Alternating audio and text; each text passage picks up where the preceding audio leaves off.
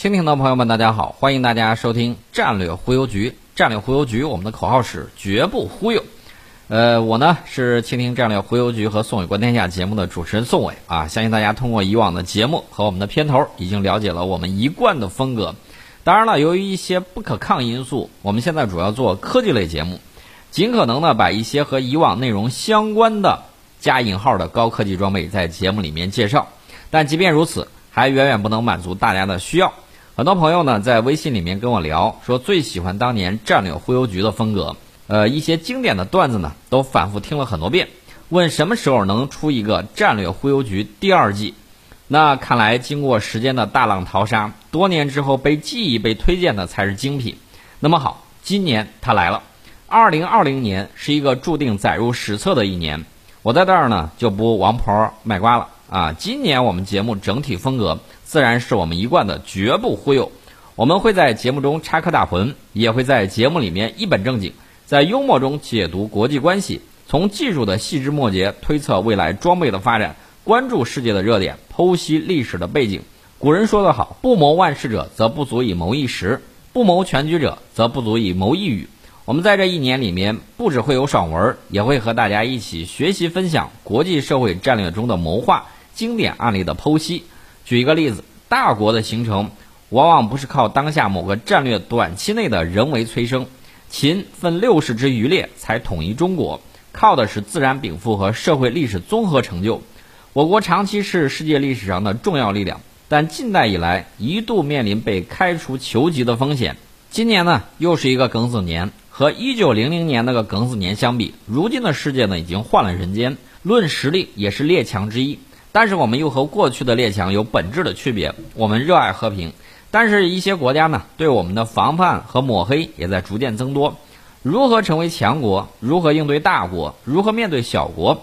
这些呢，都成为摆在我们面前一道道急需解决的问题。所以，我们的节目呢，抛砖引玉，希望朋友们呢，通过我们的节目，对世界和文明有更多的思考和实践。最后呢，祝世界和平。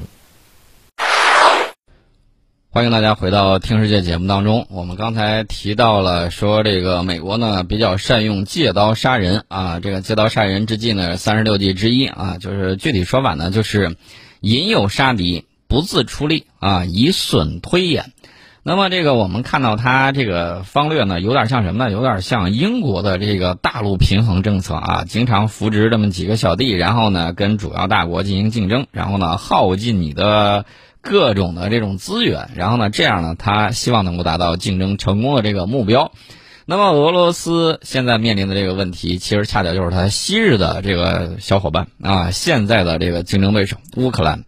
那么，乌克兰呢，我们讲东西啊，要从细节开始讲。呃，之前的时候，我们曾经给大家讲过，这个英国军队现在研制的这个服装，研制什么呢？研制极地防寒服，然后呢，还装备部队了，就是它类似于美军的那个 L 七。啊，就是这个外套最外头那个防寒层，那么大家就可以从这个里头判断出来，英国是要在北极地区有自己的声音发出，不然的话，它研制这些装备干什么？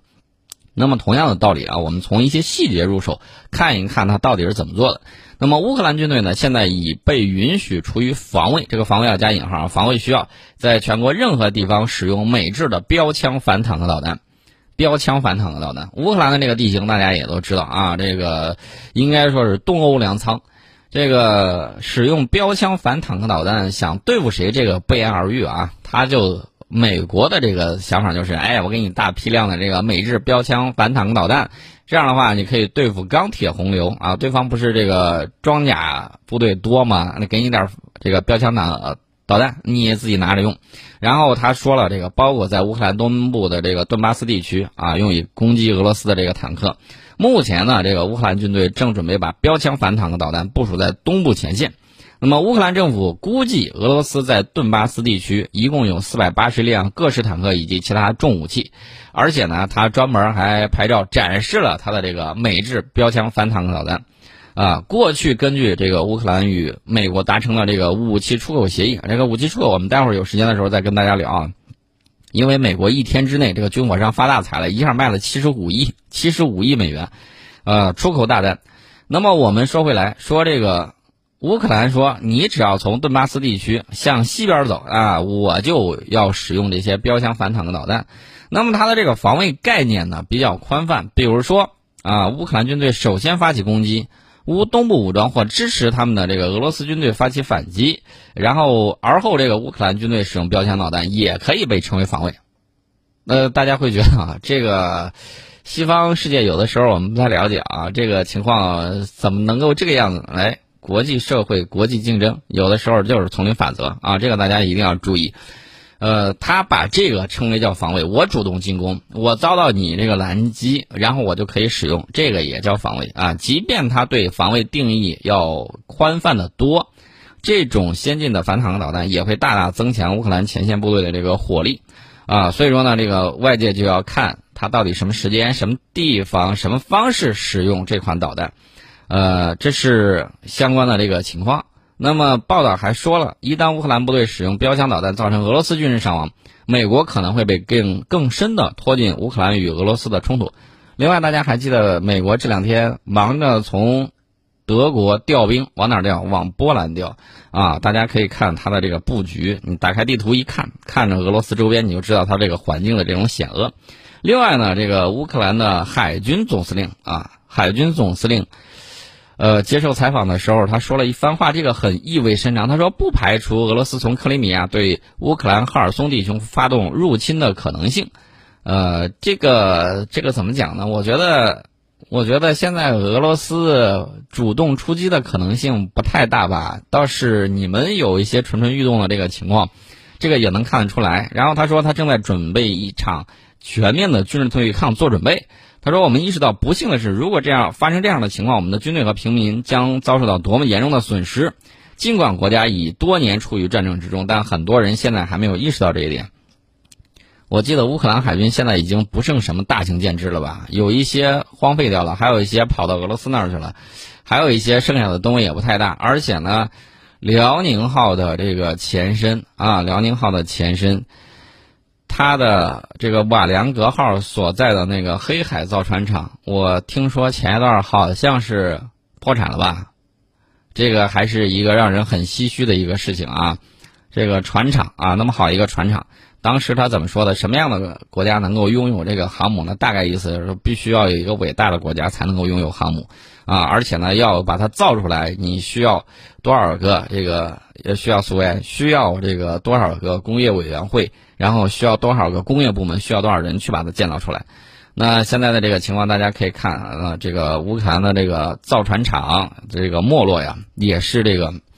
有时候是这个选择，选择带来了一系列的这种变化啊！当初你不要忘了，乌克兰可是拥有世界上排名非常靠前的这个核武器啊！这个信了有些人的话了之后，这个国家的这个安全呢，确确实实在一步一步的进入这个动荡的这个状态。这也是我们不愿意看到这种事情发生在我们身上的。他山之石可以攻玉啊！这个我们要借鉴别人的前车之鉴。那么，这个俄罗斯看到乌克兰的这个海军总司令说了这番话，当然他要这个反驳。他的反驳是说啊，近年来美国和北约都在打造和发展乌克兰军队，他们对乌军进行了认真的培训，所有这一切都是美国针对俄罗斯的特洛伊木马战略的一部分。基辅的战争言论正反映出北约的反俄情绪，而且呢，这个俄罗斯专家说这个。打着装备防御性武器的幌子，乌克兰得到的都是进攻性武器，而苏联时的这个武器都在陆续退出现役。此外呢，美国顾问一直和乌克兰军队一起工作，最近英国顾问也加入进来。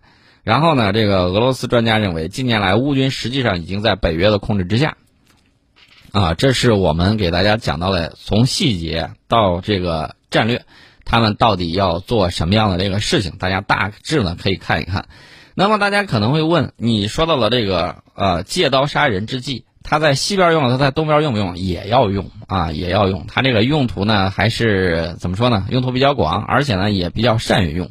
那么最近有一个事儿，我觉得值得大家警惕一下。日本防卫副大臣山本朋广呢，在视察自卫队航空装备研究所的时候，有一幅公开画面。里头就有一个模型啊，高度疑似高超音速飞行器，这个就引人非常的关注啊。他当天去就是七月七号的时候视察了日本自卫队航空装备研究所，呃，他听取了日本关于新一代战斗机的介绍，体验了飞行模拟器，然后呢查看了正在研制的新型发动机等新装备。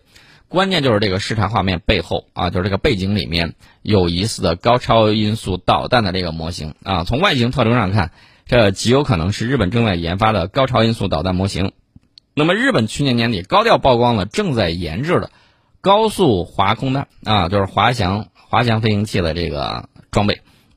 那么，在日本举行的防务与安全设备国际博览会上面，它进行了公开的展示。当时就有报道说，这种飞行器实际上是一种高超音速飞行装置，采用的与俄罗斯先锋导弹类似的助推滑翔飞行模式，可以以五马赫以上的这个速度进行飞行。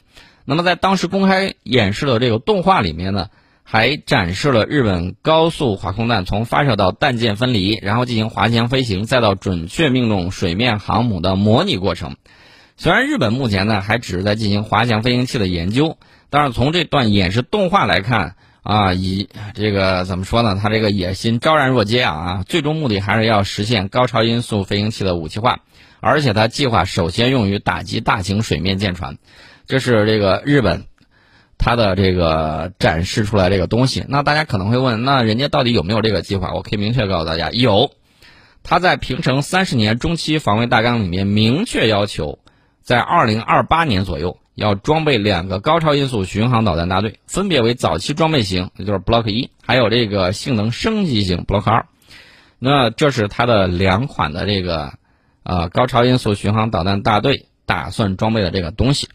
那么最近呢，大家会看到不断出现有关这个日本高超音速武器计划的最新信息。那么，这个表明未来十年，日本可能会对安全政策做出重大的调整，因为家伙事儿它要有，如果能搞成的话，那肯定有什么样的装备就有什么样的这种底气。日本还是有很强大的这种整体工业的潜力，再加上日本呢，这个枪木生呢对军工搞了很多年的投资，即便它的坦克，呃，虽然比印度的阿琼要便宜一些吧，但是这个价格也不低啊，也算是世界第二贵的这种坦克。那么它这个坦克。呃，虽然在赔钱，但是日本还一直咬着牙把它做下去。原因就在于他希望在这个政治局面摆脱美国的过度影响之后，能够独立自主的解决一些安全问题啊。而且呢，他打算去搞这些东西的时候，其实说白了就是把自己重新武装起来啊，都会对周边啊，甚至是美国造成有效的这种威慑。这是日本想要去搞的这个事情。当然了，大家也要注意啊，这个想归想啊，能不能做得出来，这是两回事儿。为什么我说这是两回事儿呢？这个大家在看啊，日本研制六代机，大家看那个新神就觉得试验了三十四次之后，然后就拆了。这个说好的新神，最后怎么变成了心神不宁呢？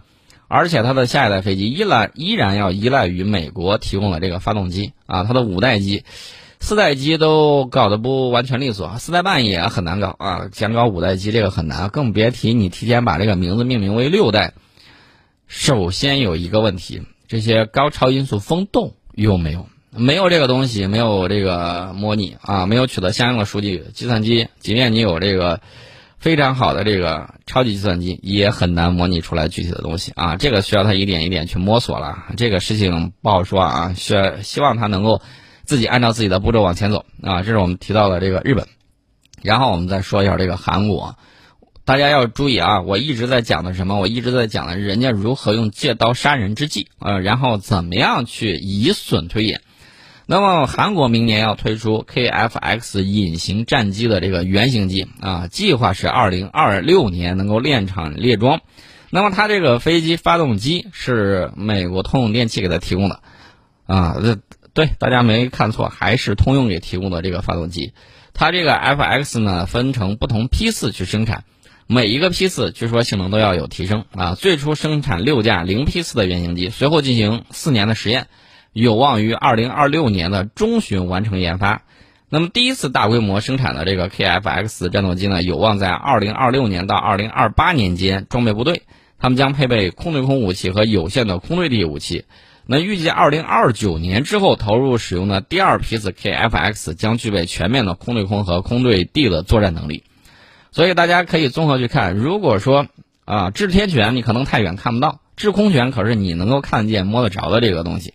那么这个制空权很重要的一点是什么呢？是你的这个飞机，呃，你整个这个空军的这个体系。那么在目前情况下，只能靠买部分只能造，比如说他造了个精英教练机啊，就高兴的不能行，说自己能造了。这种喷气式飞机，我们其实早在啊五六十年代的时候已经可以搞定了啊，我们已经可以自己造了。所以说，大家在看五代机部署的时候，你大概就会明白各自之间的这种时间的这种差距是在什么地方啊。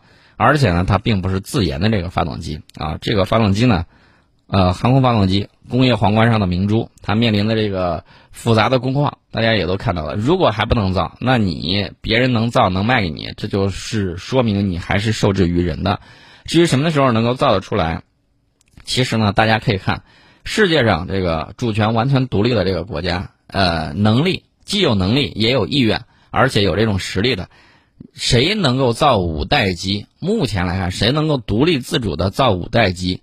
谁就可以，谁不能够独立自主的造五代机，那么它这个里面就要打一定的折扣。这就是你工业实力、工业能力，在你这个维护国家安全、维护主权方面的这种体现。这是我们给大家讲的。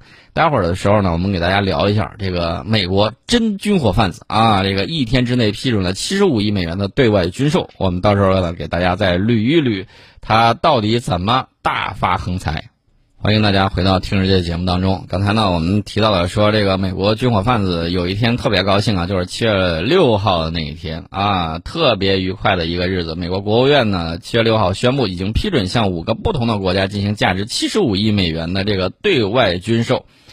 这个军售都卖什么呢？其实昨天我们有提到，就是向那个法国出售 E 二 D 先进鹰眼预警机。向这个印度尼西亚出售 MV 二二鱼鹰轻旋转翼机，向阿根廷出售这个斯特瑞克装甲车，以及为以色列提供航油燃料，还有向立陶宛出售 U 出售这个 UH 六零 M 黑鹰直升机啊，这一整套，这个价值接近七十五亿美元。大家不要忘了，这两天美国现在面临的是什么样的情况？美国我看最新的数字已经突破三百万了，呃，然后人家完全没有当回事儿，一天的这个量。已经超过了新增的，已经超过了五万，已经超过了五万，啊，呃，我印象中今天早上那个数字，如果我没有看错的话，应该是比五万要多那么一两个数吧。那这个情况是相当吓人的。然后这帮子军火商大爷还在向全世界去撒自己的这个军火，这个这个怎么说呢？实在是无言以对啊。那么我们看他又卖这个，又卖那个啊。那么大家要注意哪一点呢？他卖装备的有他自己的老盟友啊，有老生意，有老顾客，有老主顾，也有新主顾。比如说印度尼西亚，他对印度尼西亚卖的这个有一些东西啊，是最近这三年来第一次啊，这个通报对印尼的这个武器销售。他卖的有这个鱼鹰轻旋转翼机，还包括二十四台这个发动机，还有这个前视红外雷达导弹告警系统。雷达告警接收机、二十挺 M 二四零机枪以及这个老干妈二幺这个重机枪啊，等等等等，这些都是他卖的这个装备。那么接下来大家可能会想啊，既然你卖装备了，也卖军火了，你以你的这种呃性格，你会不搞事情吗？啊，所以说呢，大家可以想象一下，未来他可能会搞一些什么样的事情，提前预判一下。但是呢，我要告诉大家，这个战略出了问题之后，他再努力啊，比如说。明明你是想往前跑的，但是呢，你非要往这个悬崖底盘上去奔。你说我的马力很足，那么你掉悬崖的这个速度会越快啊，只能这么告诉你。那么我多次给大家讲一个寓言故事，就是太阳和北风的这么一个故事啊。太阳和北风在这个天上看见地上有一个行人，两个人要打个赌，说。看谁能把这个行人的衣服给扒下来啊！这个北风说：“你看我的吧，我可厉害了。”他使劲吹，使劲吹，狂风夹着暴雨，然后呢还夹着这个雪花，把那个人冻得够呛。那个人只好把所有能找到的衣服全部裹上，越裹越紧啊，生怕被冻坏了。能在冻得差不多的时候，这个太阳就说了：“来，我给你温暖啊，光和热无私的洒向他。”然后他出现什么样的情况啊？然后一会儿觉得天好暖和呀，然后这个狂风已经退去，北风已经没影了，然后就把衣服慢慢脱下来。在这个暖洋洋的这个情况之下啊，他就越穿越少啊。这是我们讲到的这个太阳和北风的寓言故事。大家看，美国现在干什么？满世界卖军火，咱们在忙着干什么呢？我们的北斗卫星系统啊，拥抱了阿拉伯国家，拥抱了阿拉伯国家，探索浩瀚的宇宙是全人类共同的梦想。那么中华民族呢和阿拉伯民族从未停止对太空的这种探索，仰望头顶璀璨的星空。我们作为人类要思考一下深邃的宇宙的这种奥秘。呃，我们看这个古代的这个阿拉伯文明，它还是啊对这个中西方交流起到相应的这个促进作用，而且呢，它本身也保存了大量的这种数学呀、几何啊、天文啊等等的这方面的这个信息。那么中华民族呢？我们看，以北斗星定方向、辨四季、定时辰，而且呢，由此发明了北斗历和指南针。那么，我们看我们的北斗星，包括北极星，成为中华民族指引方向的这个守护者。那阿拉伯文明呢？它最早它去干什么呢？在附近啊，包括有古埃及的这个文明，以天狼星纪年啊，计算尼罗河水的这个涨落。那么，我们看啊，这些这个星星，天上的星星，我是我们古人对宇宙共同的这种。探索，那么我们所有的这个文明啊，都是人类的子文明。那么人类文明呢，终究要汇成一曲嘹亮的这个歌声，然后呢，向深邃的宇宙去进发啊，攀登科技高峰，砥砺前行。那么我们在探索宇宙认知的这个历史长河之中呢，我们会看到过去的时候，我们是通过对时空信息啊来获取手段的这个探测。呃，河南郑州登封的这个。天文台观星台啊，是这个现存最古老的这个观星建筑之一啊。大家到这个河南来旅游的时候，不妨去看一看。那么，这个导航技术的这个发展史，也是人类活动空间不断拓展的历史。从我们造出来这个指南针啊，然后呢，这个这个司南嘛，慢慢的，大家通过这个航海，加强了大陆与大陆之间的这种沟通啊，而且呢，重新发现了这个以往不知道的这个地方。那么我们讲到这些东西，讲的是古代。那么现在我们要给大家讲什么？我们就讲我们的北斗。我们的北斗现在完成了全球组网啊，现在可以为世界贡献全球卫星导航的中国方案。那么这个阿拉伯世界呢，它也希望借助于中国北斗的这种发展呢，在完成自己的这种发展。那么历史上我们看陆上以及海上丝绸之路在西亚北非这个地区呢，形成了交汇。啊，丝绸之路也是中华文明和阿拉伯文明共同的这个精神符号。那么大家可能会问啊，有一些这个问题，我们可以明确的告诉大家啊，当要合作的时候，你肯定是要这个上去，你要夸一夸对方的啊，你不能说你合作的时候，你上去说，哎，那一年我们打过仗啊，那一年我把你揍了一顿，这个肯定是不行的，你是场交往都不会。所以说呢，在这个历史上，你呃，在这种外交交往之中，也会。避开这些东西，大谈这个合作这个基础，啊，这是一方面。另外呢，我要给大家讲，就是我们在前些年跟这个沙特阿拉伯信息通信技术组织、阿拉伯科技海运学院等等，都签署过北斗合作谅解备忘录，建立了正式合作机制。那么在二零一七年的时候，我们召开了第一届中阿北斗合作论坛。再往后到二零一八年，首个海外北斗中心在突尼斯建成，啊。然后呢，我们通过这个优化卫星发射计划，提前两年优化为包括阿拉伯在内的一带一路国家去提供服务。那么，二零一九年的时候，第二届中阿北斗合作论坛召开，呃，然后呢就正式确立了这个论坛的长效机制。到二零一九年的下半年的时候，我们跟伊拉克签署了北斗合作谅解备忘录，明确在各个领域展开北斗的这个应用合作。所以说呢，大家会看啊，在。过去几年里面，我们看到也有一些阿拉伯国家在很多领域都采用并且实施了北斗的应用。那么后疫情时代，中阿的合作也将受益于此。呃，未来我们的这个卫星导航的合作是相当可以期待的，可以实现这种共同的这种发展。这是我们给大家提到的啊，这个我刚才给大家说的这个北风和这个什么的故事呢？和这个。太阳的故事啊，今天呢，我们就先给大家简单聊到这儿。